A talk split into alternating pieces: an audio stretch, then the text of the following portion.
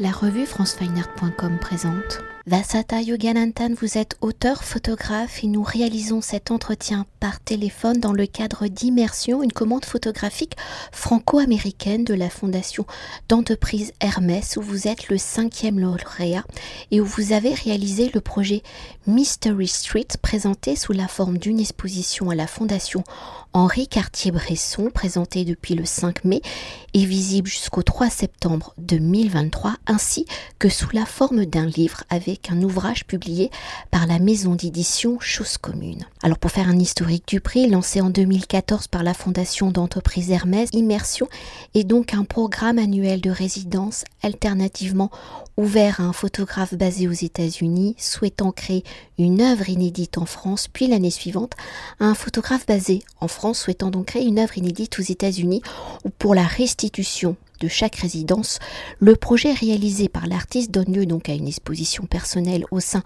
de la Fondation Henri Cartier-Bresson à Paris et à l'International Center of Photography à New York, ainsi donc une publication bilingue. Alors après avoir exposé le contexte hein, de cette résidence immersion et pour nous attarder hein, sur votre pratique photographique à la frontière donc du documentaire et de la fiction, vous aimez travailler avec la matière du réel où vous privilégiez la photographie argentique, un procédé dont vous appréciez, je reprends un peu vos mots, les qualités esthétiques et la lenteur philosophique du procédé. Alors en travaillant sur le temps long et en immersion pour ce nouveau projet aux États-Unis, vous avez choisi d'explorer la Nouvelle-Orléans et de vous concentrer sur une tranche de sa population, celle de l'enfance, de ses 8-12 ans, de ce passage de l'enfance à l'adolescence, des mondes de tous les possibles au monde du réel. Alors dans la diversité du territoire américain et dans la continuité de votre démarche photographique, comment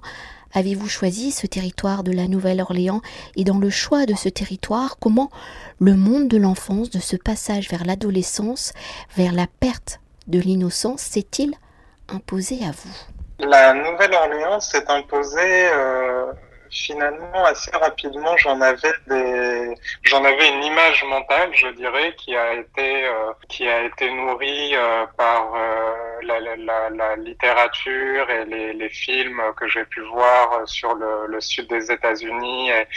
et, la Louisiane et, et, puis par exemple cette atmosphère un peu euh,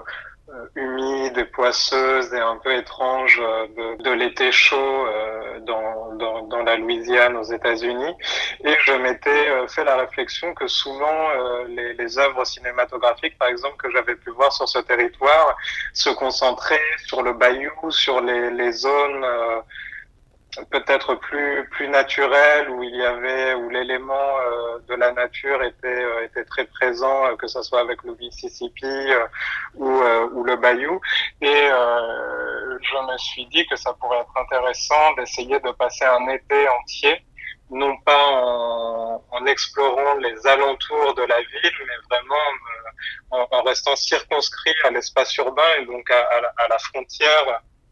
à la frontière même euh, même de la ville. C'est comme ça que j'ai euh, entre guillemets euh, essayé de, de, définir un territoire parce qu'évidemment quand on est photographe et qu'on se rend en résidence quelque part, il est toujours complexe de savoir euh, où l'on va travailler, sachant que l'on ne connaît pas évidemment les territoires euh, où l'on se rend. Et en ce sens, euh, pour moi, c'était très important d'essayer de, de délimiter un périmètre qui serait très réduit pour, un, ne pas me perdre, et deux, essayer de donner une unité plastique et visuelle au travail. en ce sens, c'est vraiment la rue l'urbain, le bitume qui donne un, un, comme, comme, un fil rouge en fait aux, aux, images euh, de la série Mystery Street, bien qu'elle soit photographiée euh, aux quatre coins de la ville, donc dans des, dans des quartiers, dans des endroits qui peuvent être tout à fait différents. Il y a ce, ce trait d'union qui est, qui est, la rue finalement et qui est l'espace public aussi également. Euh, espace public qui peut être tout à la fois euh, partagé euh, par des par, par, des des communautés euh, diverses. Et pour répondre au second point euh, de votre question, j'avais toujours eu envie de travailler sur euh, ce temps de l'enfance un peu particulier comme vous l'avez mentionné, entre entre la petite enfance et l'adolescence, donc à cette tranche d'âge environ de, de 7-8 jusqu'à 12 ans, euh, qui me semble très importante dans notre vie. Euh, en ce sens que c'est un moment de, de, la vie où les amitiés deviennent, euh, par exemple, euh, très fortes. C'est un moment de la vie où, pendant l'été, on se construit de plus en plus en dehors du cercle familial, on se construit en dehors du cercle de l'école aussi, évidemment, comme l'école est arrêtée, que c'est que c'est les grandes vacances. Et en me, en me focalisant sur, euh, sur les enfants de la Nouvelle-Orléans, euh, j'avais envie de, de soustraire euh, beaucoup beaucoup de choses au réel, donc de ne pas montrer les adultes, par, exemple, c'est un des points euh, importants de la série parce que si l'on voyait des adultes, ça, ça, changerait complètement la dynamique et ça changerait la manière dont on lit les images qui composent Mystery Street, en vidant la ville des adultes en quelque sorte. Euh, la, la, la ville est est réclamée par les enfants et, et c'est comme si dans Mystery Street il y avait une espèce de de république invisible, de, de, de, de société d'enfants qui bougeaient, qui faisaient des choses, qui pensaient, qui, qui cette, euh, cette ville euh, qui va bientôt disparaître à cause du changement climatique. Et d'ailleurs, peut-être euh, en, évoquant ce changement climatique et peut-être en vous concentrant sur les enfants, c'est aussi peut-être une façon de montrer comment on recrée un monde, un univers après euh, des catastrophes climatiques comme la Nouvelle-Orléans a connu il y a une vingtaine d'années. Oui, tout à fait. Je pense que euh, vous aviez mentionné euh, en préambule mon travail qui se trouverait ou à la lisière du documentaire et de la fiction et je pense que c'est juste de le de l'indiquer ainsi dans le sens où je travaille avec le réel, comme pourrait le faire un photographe qui fait du documentaire d'une forme plus classique. Par exemple, quand je dis je travaille avec le réel pour Mystery Street, ça implique de ne jamais mettre en scène, par exemple. Ça implique de ne pas euh, amener les gens quelque part pour faire des photos, mais de faire les photos où les enfants étaient. Mais en, en travaillant cette matière du réel, je soustrais tellement de, de choses que ce réel est, est, reconfiguré dans une dans une fiction et c'est vrai que ça, ça me plaisait beaucoup cette idée finalement de, de redonner la Nouvelle-Orléans aux enfants, notamment parce que c'est quelque chose qu'on ne peut pas forcément euh, savoir si l'on ne s'est pas rendu dans cette ville. Mais euh, la Nouvelle-Orléans est la, la, deuxième ville la plus dangereuse des États-Unis après Baltimore, de tech, je crois, en termes de, de, nombre de meurtres par an, et la, et la, la dangerosité de la ville, euh, qui évidemment est liée au, port des, armes à feu aux États-Unis, a fait que petit à petit, les enfants ne peuvent plus vraiment jouer dans la rue. Les, parents ont peur de laisser les, les enfants dans l'espace public. Donc il y a euh, une grande modification, je pense, euh, de de la manière dont les enfants vivent l'espace public justement aux États-Unis, par exemple entre les années 60, 70 et aujourd'hui, ça n'a plus rien à voir. Les parents que je rencontrais euh, me racontaient que eux, ils avaient le droit de voilà de, de partir, euh, déambuler loin de la maison, alors qu'ils ne laisseraient pas leurs enfants euh, faire de même. Alors pour poursuivre, et là si je reprends euh, les termes du dossier de presse, il est dit que vous êtes de cette trempe de photographes dont l'intuition et la boussole, qu'en commençant ce projet, vous n'aviez pas euh, d'idée préconçue. Alors, je pense que vous l'avez déjà évoqué, mais une fois sur le territoire de la Nouvelle-Orléans, comment justement votre boussole vous a-t-elle guidé dans ce territoire? Comment celle-ci vous a-t-elle permis d'aller à la rencontre de cette population d'enfants? Et comment ceux-ci ont-ils réagi face à votre appareil photographique et dans ce rapport au jeu, cette dimension propice à l'enfance, comment avez-vous joué justement entre la figure de l'enfance et son rapport au territoire? Alors le premier mois de résidence a été principalement euh, passé à faire des rencontres et non pas à photographier parce qu'il est évident que faire des images avec des mineurs aux États-Unis en 2022, mais ce serait de, même en France par ailleurs, euh, est évidemment un sujet euh, compliqué. Euh, donc il me fallait euh,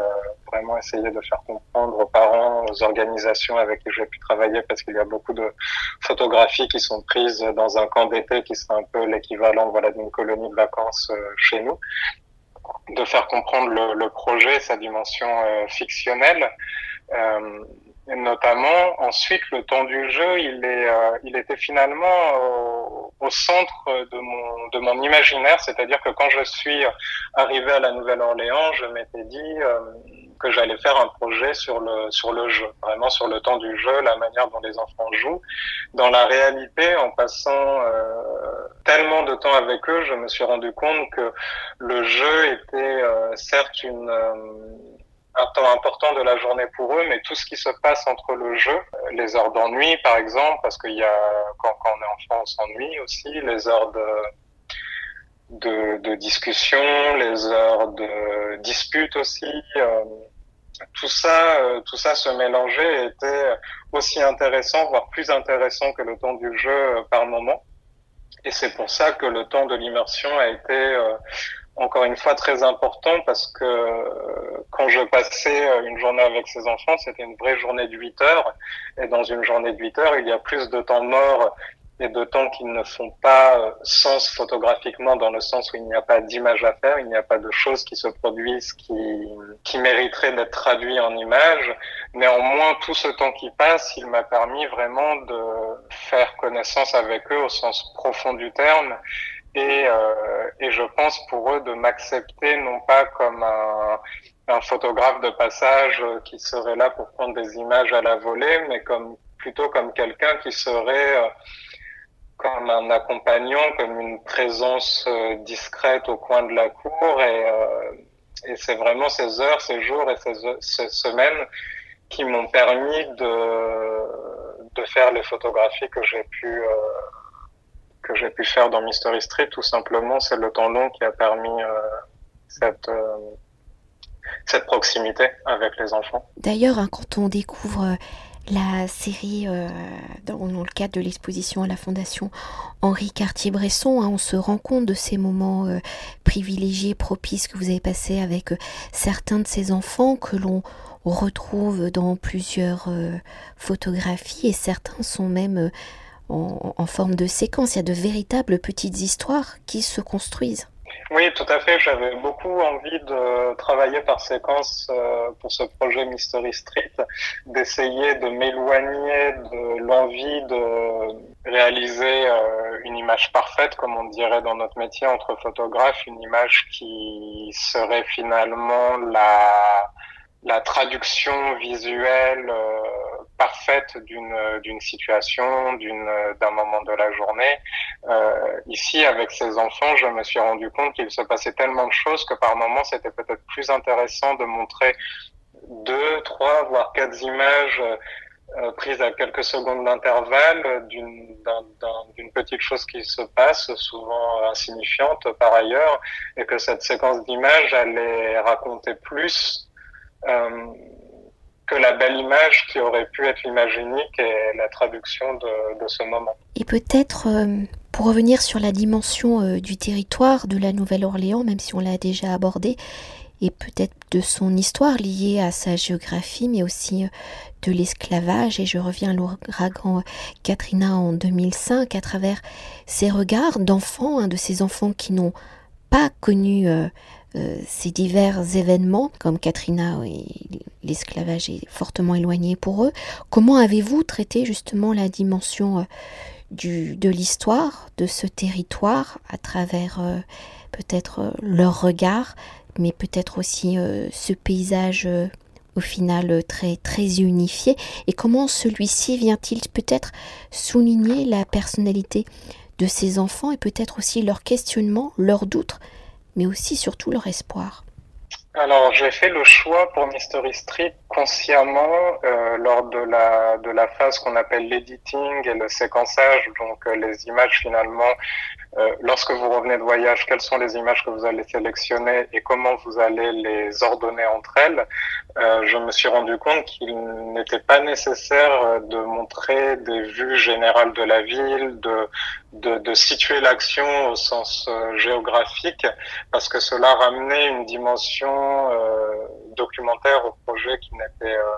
qui n'était pas le, fond de la série.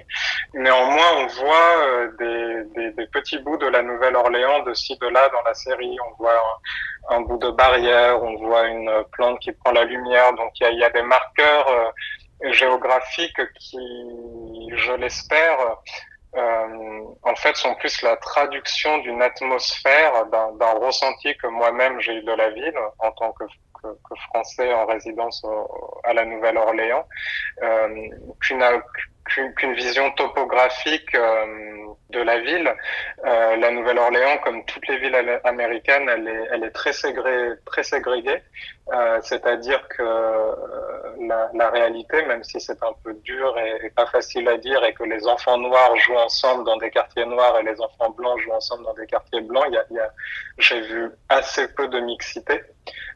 Et évidemment, là où les enfants jouent et là où les enfants grandissent, le territoire, euh, qu'il soit urbain ou naturel, euh, où ils grandissent, évidemment, euh, participe à leur, euh, à, leur construction en tant que, que petite personne, en tant que, futurs, futurs adultes. donc il y a cette dimension du territoire qui finalement, elle est très importante dans le projet, je pense, parce que par exemple, les, les enfants de la communauté euh, afro-américaine avec qui j'ai pu travailler euh, vivaient tous dans un quartier de la Nouvelle-Orléans qui s'appelle Central City. Donc Central City euh, est un quartier qui porte bien son nom. Donc c'est vraiment, on est, si vous prenez la carte de la Nouvelle-Orléans, on est, on est au centre quoi de, de, de, la ville. Donc on est très loin du Mississippi, on est très loin du Bayou. On est dans une ville qui est qui est complètement faite de bitume. On a cette image de la Nouvelle-Orléans comme la ville de l'eau, du Mississippi, etc. Mais ces enfants qui vivent là, euh, ils, ne, ils, ne, voient pas la nature. Euh, donc, par exemple, évidemment, ça, ça, ça joue, euh, ça, ça, joue beaucoup euh, sur euh, sur leur manière de grandir. Par contre, ce qui était euh, compliqué pour moi, c'était de, de, réussir à montrer cette, euh, cette ville et cet environnement euh, sans tomber dans le cliché, euh, de, de, renforcer finalement des préjugés ou des, des idées préconçues que l'on aurait nous en tant que spectateurs, en tant que regardeurs d'images. Euh, sur ce qu'est la Nouvelle-Orléans aujourd'hui. Euh, donc c'est pour ça que je, je souhaitais faire très attention à la manière dont, dont ces enfants sont montrés et encore une fois, la, la soustraction d'éléments du réel a été assez euh, importante dans ce, dans ce processus. Et une dernière question pour conclure notre entretien et pour évoquer le projet dans sa globalité, pour entrer dans le récit de Mystery Street. Hein, comment avez-vous construit l'exposition, le fil de sa narration et le projet étant aussi un livre aux éditions Choses communes? Comment avez-vous donc conçu l'ouvrage et comment les deux formes et typologies d'écriture se complètent-elles? Alors aussi bien, euh, je dirais que le point commun de l'exposition et du livre, c'est que, comme je le mentionnais, les photographies, elles ont été prises dans des quartiers très divers de la Nouvelle-Orléans. Donc c'est posé assez rapidement la question pour moi de l'unité de lieu, c'est-à-dire est-ce que je rassemblais les, les images complètement entre elles ou est-ce qu'à des moments j'essayais de créer des ponts, c'est-à-dire de, de, de, créer des séquences d'images à partir de, de photographies qui n'ont pas été prises au même moment et dans des lieux très différents. Et ça m'a paru assez important euh, de, de, dans la construction de cette fiction d'essayer de, de ramener entre guillemets des, des liens d'unité justement entre ces groupes d'enfants qui se connaissent pas forcément, qui ne vont probablement pas se connaître dans leur vie, mais d'essayer de les rapprocher entre guillemets sur les murs d'une d'une simèse ou sur les pages d'un livre. Euh, donc il y a une, euh, une forme de séquençage dans Mystery Street que j'espère assez euh, assez ouverte comme le comme le, le fleuve qui, qui coule. Euh, et euh, la différence peut-être entre l'exposition et le livre, c'est que dans le livre, on peut montrer un peu plus d'images. C'est toujours le cas. globalement. donc dans l'exposition, je crois de mémoire qu'on a choisi avec Clément Chéroux et Agnès Cyr 48 images. Dans le livre, il y en a 75. Donc c'est quand même assez significatif parce qu'avec 25, 26, 27 images de plus, euh, la séquence euh, se modifie beaucoup en, en, profondeur. On peut, on peut montrer euh, plus de choses, plus de moments qui sont importants, mais qui sont peut-être moins forts visuellement, qui ne tiendraient pas les murs, comme, comme on peut dire dans notre vocabulaire. Donc, c'est-à-dire que l'image ne serait peut-être pas assez forte pour être exposée, encadrée et montrée dans le contexte, dans le contexte d'une exposition. Néanmoins, dans les pages d'un livre, cette même image, elle va, elle va être une transition, par exemple, entre deux séquences. Elle va apporter de la complexité, elle va apporter des couches euh, d'informations qui vont euh, qui vont renforcer la série. Donc, je pense que c'est la le petit point euh, saillant du, du, livre entre guillemets. C'est cet endroit où on peut vraiment faire attention euh, au travail de séquençage. Et pour revenir à la forme de l'exposition, ce qui est très fort et très beau évidemment dans l'exposition, euh, plus que dans le livre, c'est la possibilité de jouer avec les formats. Et euh, pour les visiteurs qui auront l'opportunité de se rendre à la Fondation et Cartier-Bresson, il y a à la fois des très grands tirages, des tout petits tirages, donc il y a vraiment euh, des jeux d'échelle qui se mettent en place sur les murs qui sont plus marqués que dans la maquette d'un livre où vous êtes contraint par la taille de la page. Et peut-être une, toute dernière chose, parce que nous avons parlé beaucoup de séquençage hein, ici pour Mystery Street. Alors, si vous êtes photographe, hein, que vous travaillez euh, l'image fixe. Est-ce que euh, ce projet vous a donné envie d'aller au-delà et de passer peut-être à ce qu'on appelle le cinéma? On m'a souvent posé cette question. Alors pour moi, je, bien que je vois euh, très euh, facilement les liens évidemment qui unissent images fixes et images animées, le cinéma, la photographie, toutes les autres formes qui peuvent se, se, créer autour de ces deux, deux médiums. Pour l'instant, j'ai le, le, sentiment, en tout cas dans ma pratique, euh, que créer des images fixes, c'est quelque chose de très très difficile. Euh, c'est assez paradoxal parce que je pense que c'est un cliché de le dire, mais euh, on vit euh, dans un monde de l'image qui a, qui, avec les réseaux sociaux, avec le fait que tout le monde fait aujourd'hui des, des, photographies avec son téléphone beaucoup plus aisément qu'il y a 10, 20 ou 30 ans de cela, euh, on, est dans un monde où la photographie est, est partout et pour autant, euh, c'est très difficile de faire de la photographie à un niveau euh, qui est euh, en tout cas celui que, que je me fixe et puis je peux le ressentir aussi en tant qu'éditeur euh, et cofondateur de la maison Chose Commune, on voit beaucoup de choses, on regarde beaucoup de projets soumis par des photographes. Il n'y a, il n'y a pas tant de projets par an qui nous font nous dire, par exemple, ah, ça mériterait d'être un livre. C'est vraiment assez fort pour être un livre. Et donc, avant d'arriver à entre guillemets à devenir un master du médium, à, devenir, à, à, à, explorer toutes les facettes, toutes les possibilités euh, que que me laisse entrevoir la photographie. Euh, je pense qu'il va se, se, passer encore euh, beaucoup, beaucoup de temps. Donc on verra pour l'image animée, peut-être un jour, mais pas tout de suite. Merci beaucoup. Merci beaucoup. Cet entretien a été réalisé par franceweiner.com.